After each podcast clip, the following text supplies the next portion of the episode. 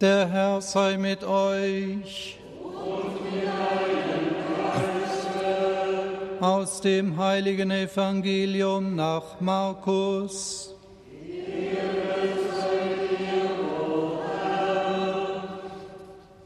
In jener Zeit erschien Jesus den Elf und sprach zu ihnen, Geht hinaus in die ganze Welt und verkündet das Evangelium allen Geschöpfen. Wer glaubt und sich taufen lässt, wird gerettet. Wer aber nicht glaubt, wird verdammt werden. Und durch die, die zum Glauben gekommen sind, werden folgende Zeichen geschehen. In meinem Namen werden sie Dämonen austreiben. Sie werden in neuen Sprachen reden. Wenn sie Schlangen anfassen oder tödliches Gift trinken, wird es ihnen nicht schaden und die Kranken, denen sie die Hände auflegen, werden gesund werden. Evangelium, frohe Botschaft unseres Herrn Jesus Christus. Lob sei dir, Christus. Liebe Schwestern, liebe Brüder, liebe Radio Horeb, Radio Horeb Gemeinde, der heilige Paulus ist der einzige Heilige, dessen Bekehrung wir feiern. Das bedeutet wohl, dass von diesem Mann und von seiner Bekehrung so viel abhängt, dass wir heute noch davon zehren.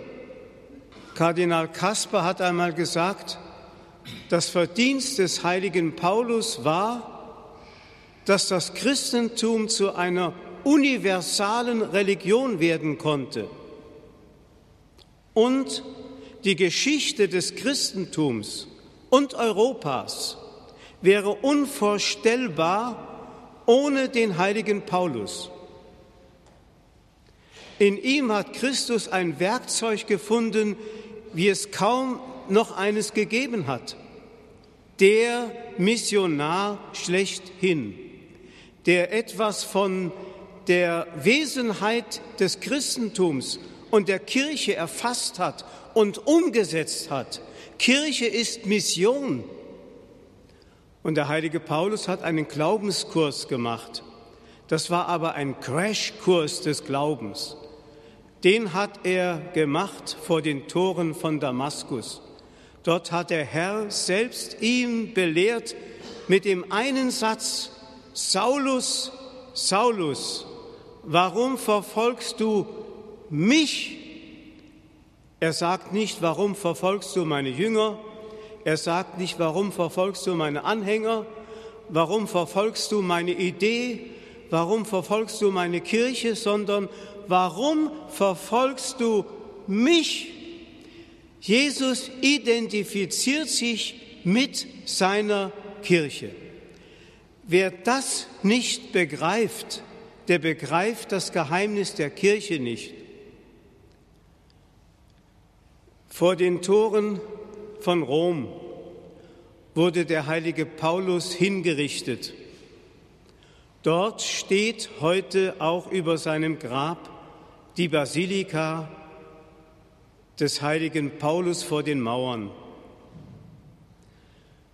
Dort sind wichtige Ereignisse geschehen, zum Beispiel am 25. Januar im Jahre 1959 hat dort Papst Johannes der 23. das Zweite Vatikanische Konzil zum großen Erstaunen der Christenheit ausgerufen. Am selben Ort geschah es zu Beginn der Gebetswoche um die Einheit der Christen am 18. Januar im Jahre 2000, dem heiligen Jahr, dass Papst Johannes Paul II. in einer großen ökumenischen Geste, er hatte nämlich die Patriarchen der orthodoxen Kirche, und die Vorsteher der evangelischen und anglikanischen Kirchen eingeladen. Dort in St. Paul vor den Mauern hat er feierlich die heilige Pforte eröffnet. Und dann geschah etwas, was protokollarisch gar nicht vorgesehen war. Alle gingen in die Knie und überschritten die Schwelle zu der Patriarchalkirche auf den Knien, was andeuten sollte, die Einheit der Kirche kann nur auf den Knien erbeten werden und kann nicht konstruiert und gemacht werden. Damals wurde in dieser Kirche St. Paul vor den Mauern ein ökumenischer Gottesdienst gefeiert, bei dem anstelle eines Paulusbriefes oder eines anderen Textes aus der Heiligen Schrift eine Passage aus der Doktorarbeit von Dietrich Bonhoeffer, die den Titel trug Sanctorum Communio, vorgetragen. Bonhoeffer hatte sich als junger Student den Luxus leisten können, einen Studienaufenthalt von einem Jahr in Rom zu machen, um dort die römische Kirche kennenzulernen. Dabei ist ihm einiges aufgegangen über das Geheimnis der Kirche, was er vorher nicht ahnen konnte. Und in dieser Lesung in der Patriarchalkirche St. Paul vor den Mauern wurde also, wie gesagt, der Text von Dietrich Bonhoeffer verlesen, in dem es unter anderem heißt, die Kirche ist keine Religionsgemeinschaft von Christusverehrern, wir würden heute sagen Fans, sondern der unter den Menschen Gestalt gewordene Christus selbst. Leib Christi darf die Kirche heißen. Sie hat, ist keine eigene, sie ist keine selbstständige Gestalt neben der Gestalt Christi, kann auch kein eigenes selbstständiges Wesen, Autorität und Würde neben Christus für sich beanspruchen. Die Kirche ist nichts als das Stück der Menschheit, in dem Christus wirklich Gestalt gewonnen hat. Ich wünschte, wenn, dass unsere Synodalen dieses Wort sich zu eigen machen würden. Hier hat ein protestantischer Theologe das Wesen der Kirche glasklar erkannt. Es geht um die Fortsetzung der Inkarnation, der Menschwerdung Christi in dieser Welt, in der er bis ans Ende der Welt universal gegenwärtig bleibt. Deswegen sagt er ja, wer euch in Zukunft hört, der hört mich.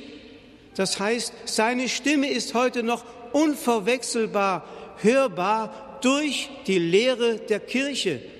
Und seine Gestalt ist immer noch betastbar wie der heilige Johannes in seinem Brief schreibt, was wir gehört, gesehen und betastet haben, genauso sinnenfällig noch gegenwärtig in der Gestalt dieser oft so armselig erscheinenden Kirche. Wer heute von Reform der Kirche spricht, der muss sich zunächst an Christus wenden und muss fragen, Herr, wie willst du deine Kirche haben? Und ich kann genau sagen, was er sagen würde. Er würde dasselbe sagen, mit dem er angetreten ist, mit der Botschaft, kehret um und glaubet an das Evangelium. Das ist die Botschaft. Und nur durch Umkehr kann Kirche reformiert werden. Wer versucht, die Kirche anzugleichen an eine irdische gesellschaftliche Gestalt, manche sagen, die Kirche ist eine Monarchie, andere sagen, die Kirche muss eine Demokratie werden. Nein, die Kirche ist von einer ganz anderen Natur. Was von Christus gesagt wird, muss auch von der Kirche gesagt werden. Von Christus heißt es im Prolog des Johannesevangeliums, er ist nicht geboren aus dem Fleische und nicht aus dem Willen des Mannes, sondern aus Gott. Die Kirche ist also aus heiligem Ursprung. Und wissen Sie, was das auf Griechisch heißt? Heiliger Ursprung? Das heißt Hierarchie. Die Kirche ist eine Hierarchie. Das bedeutet also nicht, dass da oben einer sitzt und befiehlt und wir alle haben zu gehorchen. So stellt man sich die Kirche wie eine Pyramide vor. Da oben sitzt der Papst und gibt Befehle und bis unten hin muss das dumme Volk Gottes gehorchen. Nein, es ist ganz anders. Und Christus hat uns die Kirche ganz anders dargestellt. Wenn von Pyramide überhaupt eine Rede sein soll, um das Bild zu gebrauchen, dann muss man sie auf den Kopf gestellt betrachten. Denn Jesus sagt, wer von euch der Erste sein will, der soll der Unterste und der Letzte sein. Und er ist es für uns geworden. Er. Das heißt also, wir müssen die Kirche als etwas von Gott gewolltes, von Gott geschaffenes, von Gott beseeltes betrachten, Christus ist das Haupt und durch seinen Heiligen Geist, der alle Glieder durchseelen will, belebt er seine Kirche und vollendet er seine Kirche und will sie auch zur Einheit führen. Das ist die Botschaft, die der uns gebracht hat, der von sich sagen konnte, was ich von mir nicht sagen könnte. Nicht mehr ich lebe, sondern Christus lebt in mir. Amen.